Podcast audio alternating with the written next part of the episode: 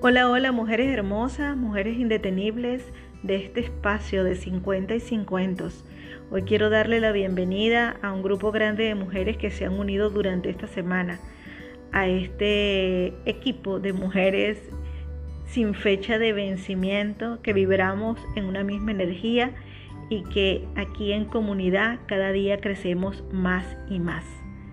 ¿De qué vamos a hablar hoy? Hoy vamos a hablar de la diferencia de edad cuando nos enamoramos ya siendo mujeres grandes. Y voy a hablar de la diferencia de edad hacia abajo. Es decir, eh, cuando la diferencia de edad es que este caballero es menor a nosotras.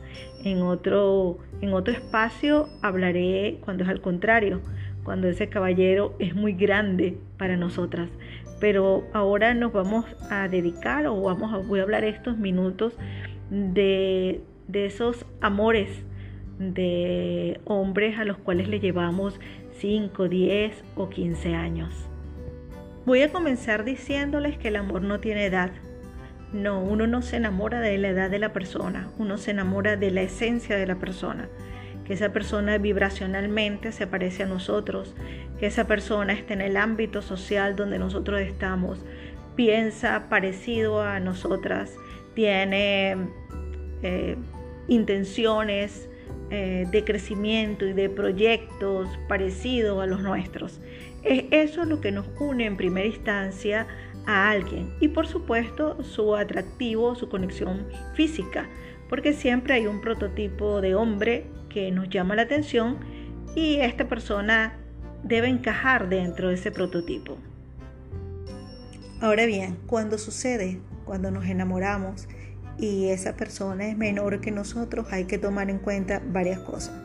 La primera es entender que siempre va a existir una crítica externa, siempre va a existir señalamiento, porque existen paradigmas sociales, y creencias que les parece que esto no debe ser y por supuesto va a existir un señalamiento de aquellas personas que no están de acuerdo. Acá lo importante no es lo que el, que está afuera diga o piense, eso no lo vamos a poder controlar. Acá lo importante es lo que nosotros sentimos y nosotros pensamos. Entonces esto es un poco para decirles, hagan caso omiso a las observaciones y críticas del entorno, si ustedes se sienten bien. Ese es el primer punto. El segundo punto es que ciertamente las diferencias de edades siempre van a tener consecuencias, siempre. Por lo tanto, eh, les sugiero que no tomen decisiones importantes en el periodo del enamoramiento, sino que las tomen cuando ya ese enamoramiento se transforma en amor, en amor, en amor de ambas partes. ¿Qué es el enamoramiento? El enamoramiento es ese primer periodo donde las hormonas están a flor de piel, donde todo nos parece perfecto, donde vemos la relación como un cuento de hadas, donde esa persona jamás va a tener una imperfección ante, ante nuestros ojos y nuestra manera de pensar, donde todo lo que gira alrededor de esa persona es positivo donde las hormonas tienen un rol muy importante de efervescencia y que muchas veces la piel puede más que la razón. En ese periodo se recomienda no tomar decisiones cruciales. ¿Cuáles son esas decisiones? Eh, irse a vivir con alguien, casarse, presentarlo ante la sociedad o ante los hijos como la pareja de sus sueños y, tomar a veces incluso decisiones eh, monetarias o de sociedades, es preferible que esto lo dejen para cuando el enamoramiento baje y comience el amor a aflorar.